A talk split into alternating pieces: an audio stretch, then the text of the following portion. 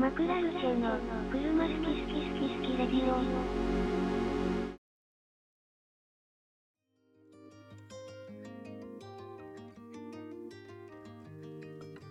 こんばんは。こんばんは。はい、えー、今日も始まりました。車好き好きラジオ。ポルシェの911に乗ってます、佐々木です。えー本日は理想のカーライフというテーマで、えーやっていきたいというふうに思います。で本日は、えー、岩さんと2人でやっていきます。はい、ということで、佐々木皆さんよろしくお願いします。よろしくお願いします。あお願いします。まあちょっと、珍しい二人というか、あ、でもポルシェの時、そっか、最近だとポルシェの回で二人に撮りましたけど、だね。なかなか自分たち、ちょっと最近出れなくて、そうなんですよね。はい。たまたま出れた日がまた二人だけだったっていう。レア レアキャラが揃いましたねそうなん。ですよね。ちょっと、なので、はい。いつもとは、最近とはちょっと違う経路でまた聞いていただけると いいなというふうに思いますと。はい。で、一応今回は理想のカーライフということで、やっていきたいと思うんですけど、まあ、このテーマはですね、まあ、我々のラジオの、まあ、いつも聞いてくださっている常連さんであるあの高尾さんというえリスナーの方がいるんですけども、まあ、その方からいただいたトークテーマでして、まあ、理想のカーライフっていうのをやってほしいですと。で、中身読んでいくと、まあ、視聴者さん、皆さん、それぞれの理想のカーライフを語り合っていただきたいと。で、将来こうできたらいいなといった感じで、気軽に話していただけると嬉しいですということで、まあ、言われた通り、まあ、ちょっと自分と庭さんの、まあ、理想のカーライフ、将来こういう風にできたらいいなというふうな部分を、まあ、自分たち考えてるけど気づいてない部分もあると思うので、まあお互いに話すことによって、まあ、クリアになる部分を出していって、よければうん。リスナーの方々にも、まあ、それわかりますとか、まあ、自分の人生経験上、それはこっちの方がいいと思うぞみたいな、うんうん。そういうご指導とかもね、いただけると幸いですっていうところで、はい、やっていきたいと思います。はい。で、一応、まあ自分たちの理想のカーライフっていうことで考えていきたいと思うんですけど、まず高尾さんからですね、まあ例えばっていうところで、えーちょっと例をいただいているので、それちょっと読んでみたいと思います。はい。お願いします。はい。まあ例えば、えー将来鎌倉の海沿いに家を建てて、うん。まあ、高尾さんは2台持ちで、まあ、うん高尾さんの配偶者も1台の計3台のカーライフと。うんうんで、高尾さん自身はゴルフの GTI パフォーマンスとランクルプラドの、まあ、ディーゼルターボ。うんうんで、奥様はマツダ3のファストバック。すごいですね。これあの、うん。20S バーガンディセレクションっていう、なんかちょっとすいません。自分わかんないですけど。多分、なんかグレードなんでしょうけど、もう指定されてますね。で、まあ、まあ普通の普段は、平日はゴルフとうんうんマツダ3で通勤をして、週末はプラドで郊外に出かける、なるだろうということで、まあ、高尾さんの理想のカーライフのうちの一つなのかなというふうに思いますけど、うんまあ、このようなことをおっしゃってましたね。いいですね。非常に。いや、最高ですね。最高ですね。鎌倉の海沿いっていうのがね、うもん。ういくらするんだろうって感じですけど、いいもう理想ですよね。いや、本当に。いや、まさにその、鎌倉の、まあ、鎌倉とまでは、まあ、あの、そこまで絞ってはなかったんですけど、はい。あの、まあ、この辺の海沿いの家っていいなって、ちょうど、本当にちょうど思ってたんですよ、自分。あータイムリーだなと思って。はいはいはいで、まあ、その、ねこの海沿いの道、なんていうんですかね、国道のはい。134号線なんですかね。あの、葉山あたりか鎌らずーっとはい江ノ島を通って、まあ、茅ヶ崎の方までこう抜けていく海沿いを走っていくずーっと走っていく道あるじゃないですか。あー、ちょっと調べたら出てきましたね。なるほど。三浦半島から続いて、藤沢行って、そうそうそうそう。なるほど。小田原の方へ続くような。あー、海岸線ですね。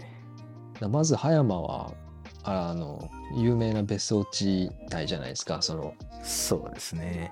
歴史ある別荘地帯で海の海と富士山が見える場所っていうのがポイントですよねここ。おでまあマリーナとかあって。でまあ有名な海岸とかもいっぱいあってでそのまま走っていくと逗子？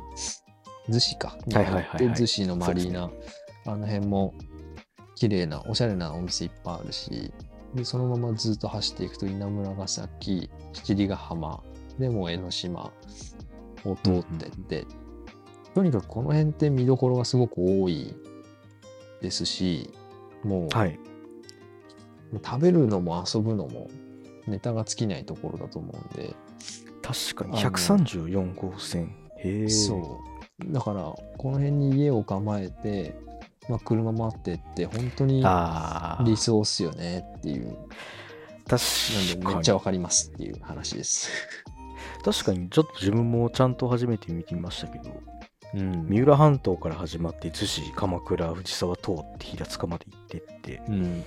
ずっと遊ぶところというかリゾート地というかいやいや、そうなんですよ、ね。ずっとそういうところを通る道なんですねこれうん。へえしかも総面長60キロって書いてあるんでうん。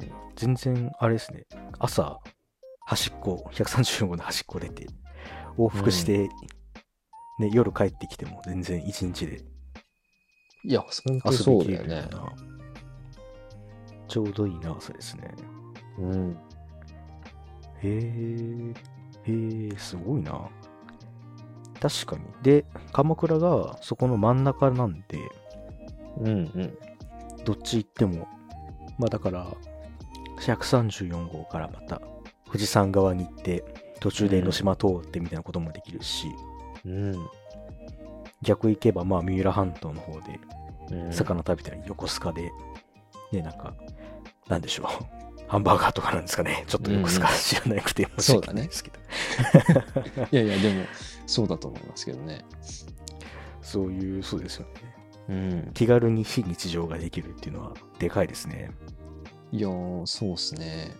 えー、知らなかったな。134号、よく知ってましたね。全然知らなかったです。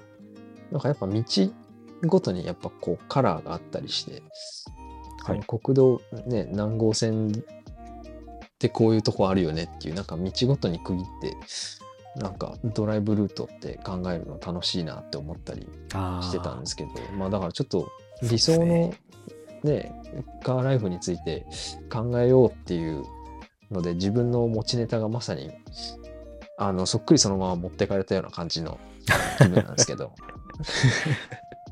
全く感覚が同じだったっていう同。じですね。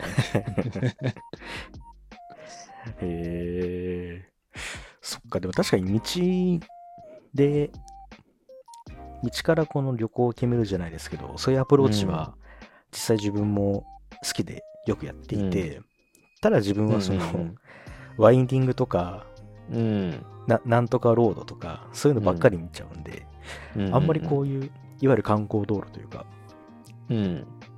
そういうところは全然、まあ、把握してなかったんで、うん。なんかそういうような探し方とか、そこをベースにしたカーライフっていうのは確かにすごく、なんていうんですかね、すごくこう、有意義というか、ワクワクする感じはしますね。そうね。そういうところって街死なないですからね、ずっと、ずっと進化し続けるんで、うん。確かに。なんか、そうなんですよね。こう、廃れない街っていいなと思って、うん。あの、それはまあ、カーライフの上でもそうですけど、確実にあの134号線のあの、鎌倉とか藤沢とか平塚、うん絶対ずっと自分たちが少なくとも生きてる間は観光都市じゃないですか、ずっと。うん。でそういう廃れない人が、そうなんですよいなくならないっていうのは、いろんな面でいいですよね。うん。しかもこれ、このエリアって車で遊ぶのにちょうどいいですよね。ああ、いそうですね、確かに。まあ、この極端に行動範囲が広くなることもなく、まあでも歩いていくっていうよりかはなんか、車でね、ちょっとドライブがてら海沿いちょっと走ってご飯食べて買い物してとかはい言ったら、もうカーライフとしては理想ですよね。都内より理かは想ですね。はい全然いなんか充実した、カーライフとしてはこう、充実してる感じがしますよね。しますね、しますね。もう、いやー、そうなんですよね。結構、庭さんの理想とするカーライフっていうのは本当に高尾さんに近くて、いや、うん、そう、本当に近いっす。実際、じゃあちょっとここから具体的な話入っていきますけど、うん。庭さんの理想のカーライフってどんな感じなんですかね？さっきの高尾さんのメールの文面みたいなことで考えていくと。理想のカーライフ？えっ、と、え、立地とかそういう、あれ？それともああ、車そこまでの使い。用途的な？まあ、先にじゃあ用途をやりますか。何台車あってほしくて、まあ、それこそ、まあ、奥様、もし、うんまあ、配偶者はこういう、まあ、パートナーはこういうような車乗ってもらって、えっ、と、休日は、まあ、それこそいクラスのカブリオレで、鎌倉走ってみたいなのとか、うんうんうん。ちょっと小田原になんか海鮮丼食いに行ってみたいな。まあそんな感じで場所も車も含めちゃって全然いいんで。そうだね。まあ理想のカーライフ、今すぐ実現するのか、それこそ上がり的な、最終的なものなのかっていうので、ちょっとこうイメージは変わってくるけども、はいはい。まあでも、もし、あの、今み、今のね、あの、車の、車業界全体の流れが続くんだとしたら、まあ今しか乗れなそうな、あの、大排気量のガソリンエンジンの車を1個 持って、はい。うん、台数はそんなに、そんなにたくさん欲しいって思うタイプではないんだけど、ああ、じゃあもう1台とかで、本当に。乗ってみたい車っていう。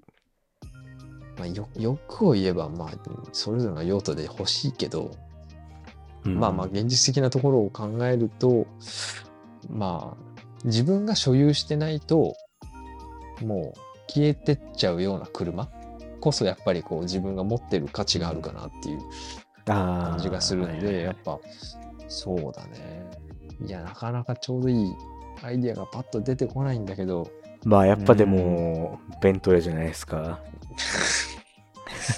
ベントレーね。いや最終的にはそうだね。まあ本当に理想を言ったら本当に理想を言ったらディフェンダーと DB11 とかをが見える がいいリビングから見える駐車場付きの家に住みたいですけど、あー、はいはい、まあ、はい。なかなかそうはいかないんで。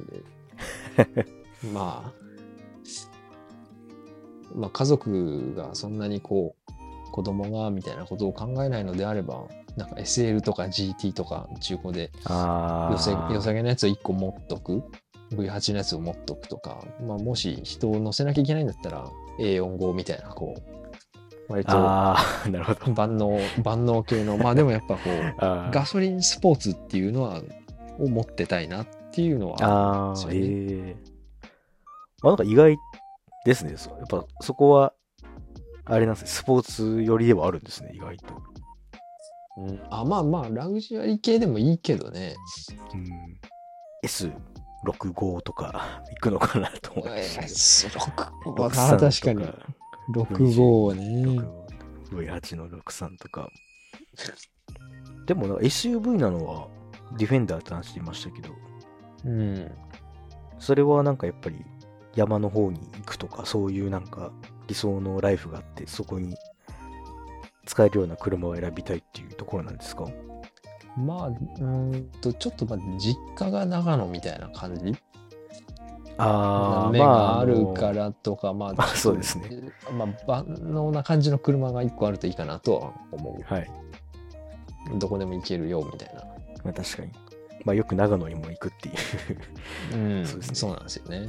そうですよね。やっぱそういう意味だと確かに手放せないですよね。うん。まあでもそういうこう必要に駆られて荷物を運ぶとか、うん雪道を走るとか、そういうのってこう、ディフェンダーじゃなきゃいけないというよりか、そういう風にして使わなきゃいけない場面があるからっていうことなんで、あの、車をこう絞っていくって考えると、まあそれはレンタカーでもあこと足りるのかなって思うとあ、なるほど、なるほど。うん、まあやっぱり持つとしたら、うん。うん所有はちょっと違うっていうのは確かに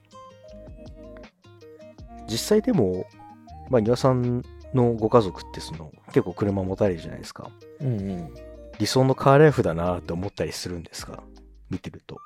あ、えっ、と、見てるとそう思うってこと？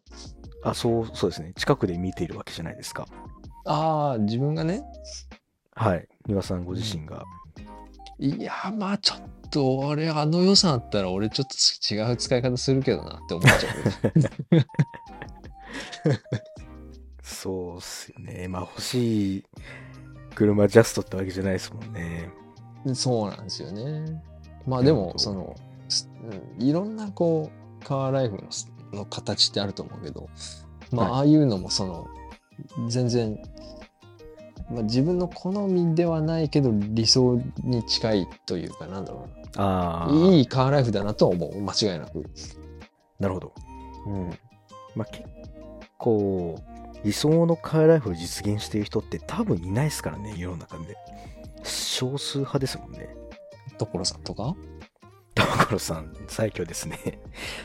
世田谷に 家作って、SLS 端っこに置いて、夢が詰まあれってる、ね。確かにな、あれ理想のカーライフですね、確かに。うん。所さんの生活。じゃあ、庭さんは、まあ、ディフェンダーとか、大排気量系の SL、GT とか持って、うん。場所はでも、まあ、さっきおっしゃってたような、134号線沿いみたいな、そうね。134号線沿いか、134号線に出やすい場所。うん、もう海目の前とまでは言わなくても。まああの辺いいんですよね。はい。で、まあ、台数には特にあんまりこだわりないと。そうだね。うん。まあ、奥さんがいる場合の、うん。ね、車選びとかも、まあ、あると思いますけど、まあ、それは、うん高尾さんでいう、マツダ3みたいな感じで、あれですかね。1台買ってもらって、そっちはそっちで好きに乗ってくれみたいな感じでってことなんですかね。うんうんそうね。そうですね。うん。乗ってほしい車とかあります？奥さんに。で欲しい車、いや、特にないな。乗りたいのも乗ってくれと思うけど、あまあ安全そうな車に乗ってほしいなとは思うかな。あ、ああ。強いて言うなら、確かまあね、ちょっと話したことはないですけど、ニヤさんもあの、肝炎乗ってる時にあの、まあプリウスに突っ込まれて、肝炎は無傷なのにプリウスはあの、ぺしゃこになったみたいな話を聞いて、確かにと。そうなんですよね。まあちょっとあれが強烈すぎてね。うん。まあそう思いますよね。そういう経験があるとね。うん。確かにな安全な車っていうのは意外と何かの回でも話した気しますけど庭さん結構そこ大事にしますもんね安全性っていうかそうね。事故まあっても死なないというか最終的にはそこだからね、そのうん物理的な強さにはもう誰も勝てないですよ、はいはいはい。そうですね。まあ奥さんにはそういう面でなんか安全な車乗ってほしいと。うん、うん、そうね。まあ、レンジローバーとは言わなくとも。うん。じゃあ奥さんにそれ乗ってもらって、うん、さっきなんか収録する前ちょっと話してて下田でしたっけ？場所の名前。下田あ、下、ああ、下田、伊豆ね。あ、下田、伊豆の、うんなんかそこら辺もいいなっておっしゃってましたもんね、確かに。そうね、あの辺、海が綺麗だから、まあ、結局海沿いなんだよね。まあ、あの辺の地域、海沿いじゃなくてもいいんだけど、ガレージハウスですか。そうっすね、あの辺だったら、ああ、一応静岡県になるんですね。まあ、伊豆なんで、静岡には入っちゃうけど、まあ、一応関東からもアクセスそんなに問題ないし、そうですね。まあ、新幹線通勤してしますね。自分の会社でも。三島から？小田原小田原ですか。ああ、小田原。まあ、ちょっと遠いですけど、ば場所違うんで、また。まあそれに近いこともできるんじゃないかなっていう、まあ感じはしますね。じゃあ次自分の方いきますかね。うんうん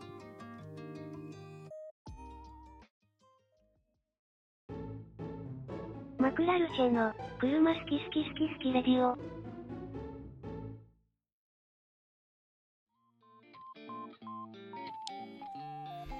まあ、自分の理想のカーライフっていうことで、意外と自分決めててうん。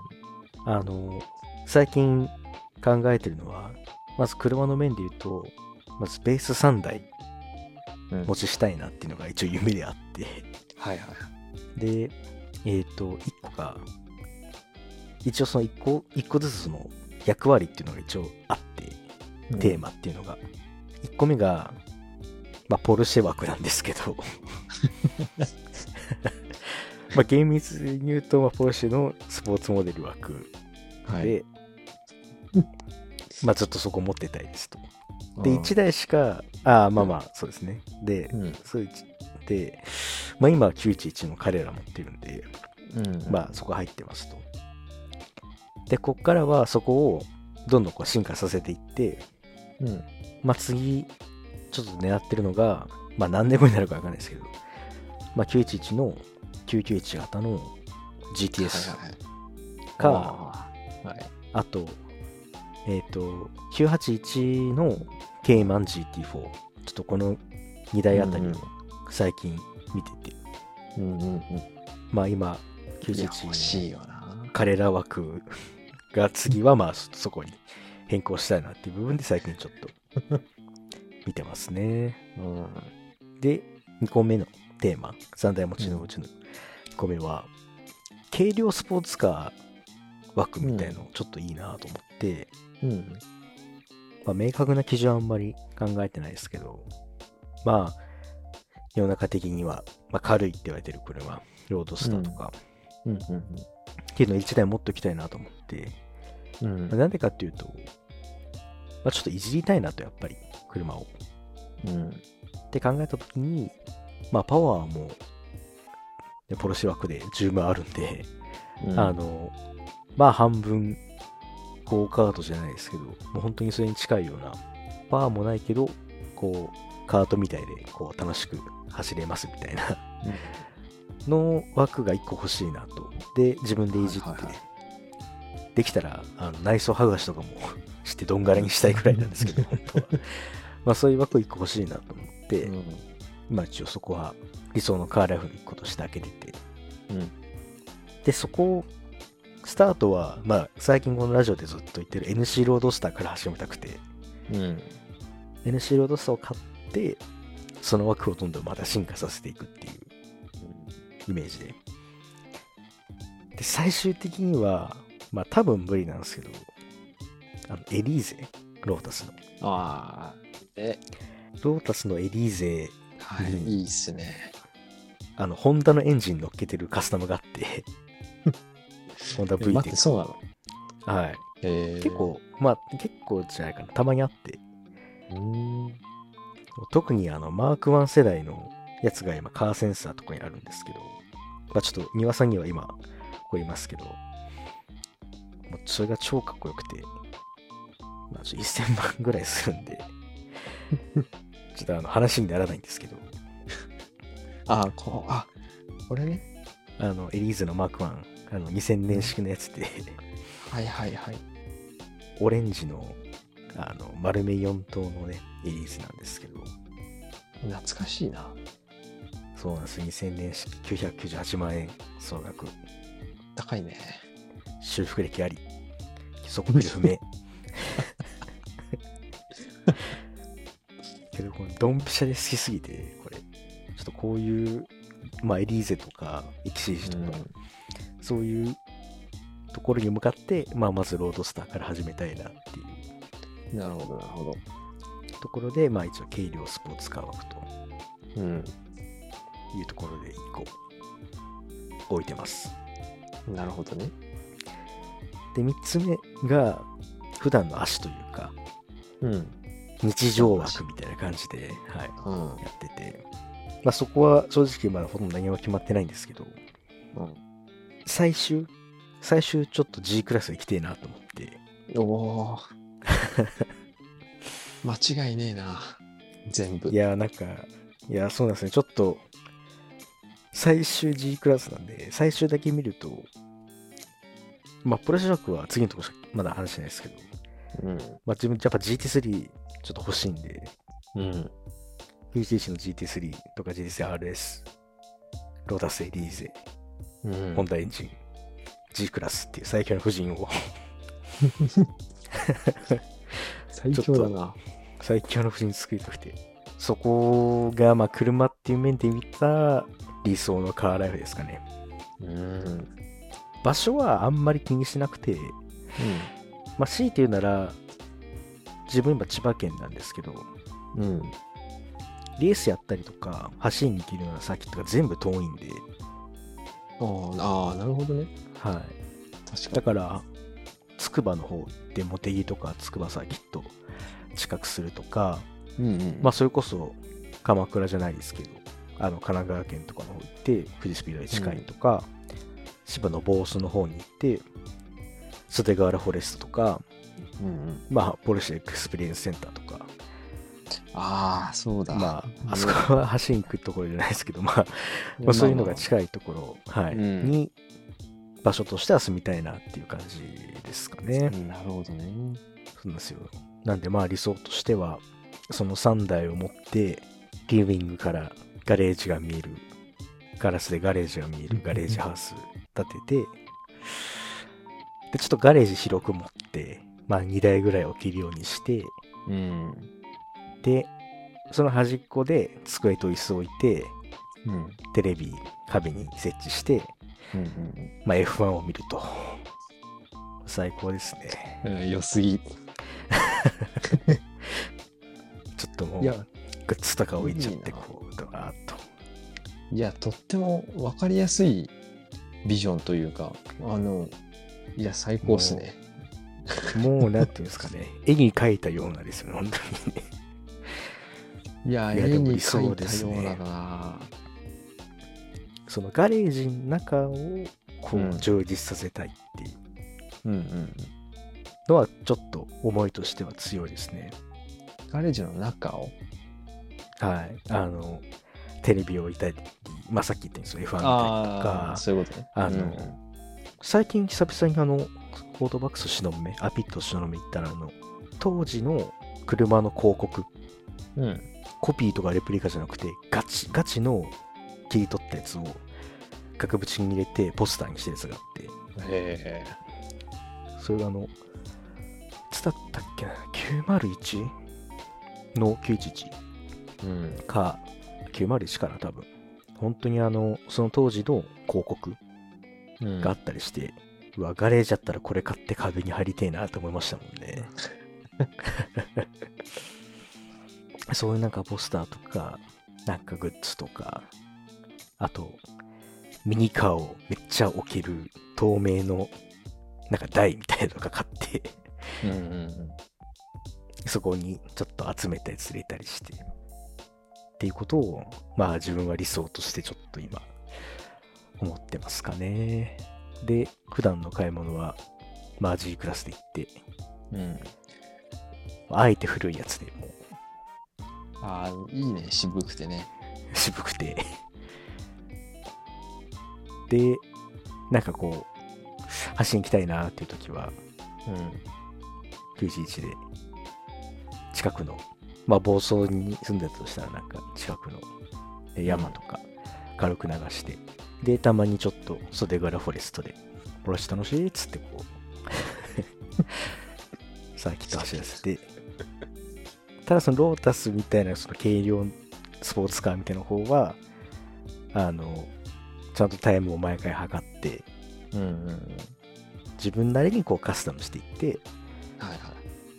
あの、タイムを良くしていくみたいなことはちょっとやってみたいなと思うんで、まあそういう使い分けっていうところですかね。うんうんうん。もはやもうナンバーいらないんじゃないかっていう。アクリルにして、ドアもカーボンドアにして、窓もアクリルにして、みたいなうんのはね、ちょっとまあありそうですよね。若干話脱線しちゃうんだけどさ、はい。まあその G クラスっていうのが出てきて思い出したんだけど、はい。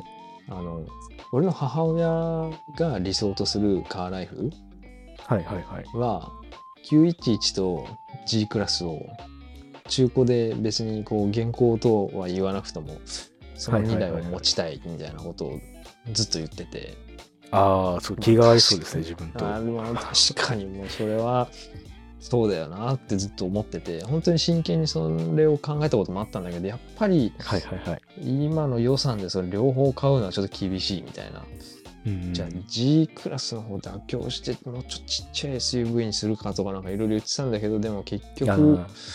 結局まあ何でもできるまあポルシェ乗りたいっていう願望も叶えて、まあ、乗用車として人も乗せられる荷はいはいはい。物も乗る、一応まあまあ本当は雪道用じゃないんだろうけど雪道も行ける。四駆のみたいな。やつにするか。で今まあパナメラに落ち着くっていう流れがパナメラ 4S が。はい。そう。なんかこう理想っていうものがあるけど、まあ、そこからこう現実に持っていくっていうね。あまあでも多分理想のカーライフっていうのを忘れてないっていうか、まあそこをしっかり持ってるうんよなと思って、まあそれでいくと自分の今乗ってる E クラスカブリオレもなんだろうな。前どっかの別の回で言ったんだけどはい。なんだろう。自分が主役でドライバーが主役である車はいはいはいはい。に乗ってたいなっていう思いがずっとあって。ー。うん。そう。ってなるとやっぱ2ドアの車とか、まあ、スポーツカーとかそっちに寄ってくから、まあもちろうん。んベントレーでもコンチネンタルとかだったらねそうですね。まあドライバーズカーだし、うん、そうですね。やっぱりベントレーはドライバーズカーの車ですからね。ラグジュアリーに振ったまあそういううん。ドライバーズカーもあるし、もちろんスポーツカーっていう選択肢もいろいろあると思うけど、うん。まあそういう理想がある中でそういう理想があるからこそ今の自分の今買える車の中で考えた結果たどり着いてるっていうものがあるからまある意味この今も理想じゃないと言えばそんなことないなとも思うんですよね。うんそうですね。確かに E クラスのそのカブリオレうん。買う前は C クーペだったわけじゃないですか。うん。まあ、よりドライバー使いになってますもんね。そうだね。屋根が開くようになって。でももう、車検2回通しましたもんね、多分。車検は、あそうだねも。すぐ2回。次3回目だよ。次3回目ですか。うん意外とこんな長い付き合いになると思わなかったけど。だって、庭さんが買って、うん。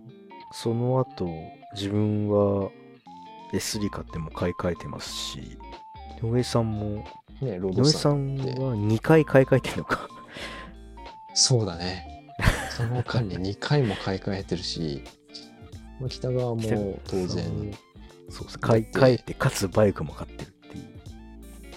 カムリソラのコンバーシブルの時、かぶってたのね、ちょっとだけ。かぶってました。はい。そう。俺はあれを追いかけて買ったら、なんか一瞬でカムリソララがいなくなっちゃって、そう、そうですね。アコードになって、みたいな。ね、まあ、一番古い車になっちゃいましたね。いや、そうですね。いつの間にか。まあね、巷では話題ですよ、でも。次は、次は庭さんじゃねえかっていう。いや、まあ順番的にはそうだけどさ。いや、ね、お金とね、折り合いつけるのがね、大変なんですよね。いやー、言ってほしいですね。大排気量。イギリス車、いや B から始まる。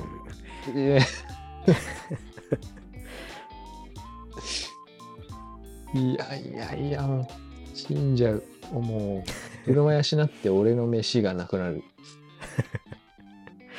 いやー、でも、フライングスパーも、今シーズンの GT も、上がってくると思いますけどね、なんか、こんなに安いのはさすがにちょっと、今、安すぎるよね、フライングスパーとかね。最安で200万円ですからね。ちょっとおかしい。うん。まあ、フライングスパはなんか、死ぬほど壊れるみたいなのは見たことありますけど、コンチェンタル GT はどうなのかわかんないですけど、まあなんか A サス1本壊れたらなんか70万ぐらいかかるらしいですけど、次のボーナスまで車乗れないになっちゃうで。なんかあれらしいです。直したら次、右前直したら次左前が壊れるらしいですからね。それまた次のボーナスまで乗れないな。ボーナスの直後しか走らせない車になっちゃう。で、オイル下がって、次はなんかオイル系の故障が入ってきて、みたいな。ああ、もう、それで昇級するまで直せないわ。かっこいいな、でも、ベントレー。かっこいいよね。かっこいいですね。まあ、ジャガースかね、現実的には。そう。まあ理想はあるけど、まあまあ、現実的なところはジャガーの。まあ、3リッターのやつを買えると嬉しいな。って感じですね。どうなんですかね。あ、まあでもあれか。理想には近づいていってることになるんですかね。排気量が上がって。そうだね。イギリスの車。排気量が車大きい車。イイギリスの車大排気量 GT カーに乗りたいっていう意味では、まあ、近づいてる要素とちょい離れた要素があるかな、じゃあ、まあまあまあ。まあね、そうっすね。イギリスの大排気量 GT と書いてベントレーって読みますからね。それを。結局ね。結局。F タイプもね、フォードの V8 ですからね。そうだよね。まあ、そこを言い始めたら、まあちょっと、ベントレーも別に、ワーゲングループのポルシェじゃんってなっ V8 ちゃうじゃねえかっていう話には、そうっすね、なっちゃいますけど。なんか、それこそ、その、お母様の、うん。あの、911と G クラス古くてもいいよねっていう。それでなんか、うん古いジャガーとかも、ギクシブで好きですけどね。そうだよね。XK コンバーチブルとか、渋いよね。しですね。最近、井上さんちょっとお熱ですからね。この XK コンバーチブル。いやいや、ほんと、そうなんだよね。これは2000年ぐらいの、型式わかんないけど、あの、2000年ぐらいのちょっと薄い時、ボディが、うん顔とかも、ちょうど自分の91と世代が同じぐらいで、2000年前後で、ああ、これ2台揃ったらちょっと渋いなっていう。熱いなっていう。いやもういや2000年シリーズでこうみんな揃えていくことになりそうですね。2000年ぐらいのベントレー探しておきます？じゃあ。ちょっと癖強の顔してるや頃かな。アルナージとか、大変アですかね。ルナージ？ああ、2000年なのか。だから2003年とか4年ぐらいですね。ああ、でもコンチェンタル GT って一応2004年発売なんだ、これ。すごいな、そう考えると。20周年ですね、もうすぐ。20年落ちの車とは思えない。まあでも、2000年前後のベントレーもなんか、最安アルナージ550万とかなんで、別に、別に高いんだよいや、渋くていいけどね。な。いやー、かっこいいっすよ。やっぱり、一番悪そう。怖いですよ、これ乗ってきたら。でも値段、もうこれ以上落ちるとかそういう話じゃないでしょうね、ここら辺は。そうだね。もっとなんか、アルナージとかなんか200万、300万の世界だった気がするけど、上がってきてんのかな、まあちょっと上がってきてますよね、これ確実に。まあちょっとこれで、ね、なんか OK ストア行きますとかだったらちょっとおかしいっていうか、その ななんていうか、あれですけど、普段使いはちょっとあれかもしれないですけど、OK ストア行って、半額シール待ってみたいな。よしっつって半額シール付けられた瞬間買って、勢いよとアルナジー乗って帰るっていう。自分が買ったらそうなっちゃいますね。お金なすぎて。まあこれ買った時点でそうなるのは確定っちゃ確定ではあるんだけど、アルナージの後部座席は人じゃなくて半額のお弁当が乗ってるかもしれない。半額の弁当乗って、家もなんか月3万ぐらいのレテ半畳のところ借りて、基本もうアルナージの中でしか生活しないっていう。いやー、でも全然生活できるな、アルナージの中。ほんと。入ってきそうな理想のカーライフですね。理想のカーライフですね。リアルカーライフですね、それ。衣食住を共にするっていう。文字通りね。文字通り、文字通りカーライフですね。じゃあ、ちょっといい感じになってきたんで、知りますか。はい。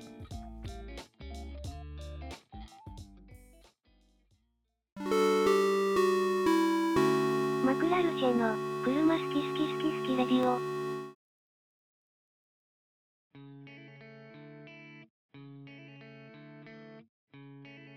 はい、えー、ということで、理想のカーライフについてちょっと話してきましたけど、あんまり考えてなかったですけど、うんあるもんなんですね、カーライフって理想のやつが。そうね。話してるとこういろいろ出てくるっていう。出てきますね。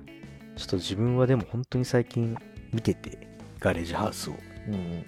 あれこれ変えちゃわないっていうのが結構あったりして、あちょっと怖いです、最近。もしかしたらね、佐々木ガレージハウスを買うみたいな回が上がるかもしれないですけど、その時は、あ、こいつなんか理想のカラフに近づいたんだなって思ってください。あ。まあ、ポルシェは持ってるし、まあ、そうですね。とりあえずは次はガレージハウスですかね。ちょっとね、でもさっき車買うかもしれないですね、マジで。ロードスター。と言いつつ、まあ、最近、普通に G クラスを見てるんですけどね。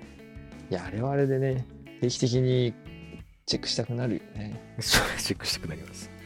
一回乗ってみません ?G クラス。ちょっと借りて。確かに、うん。それは全然ありですね。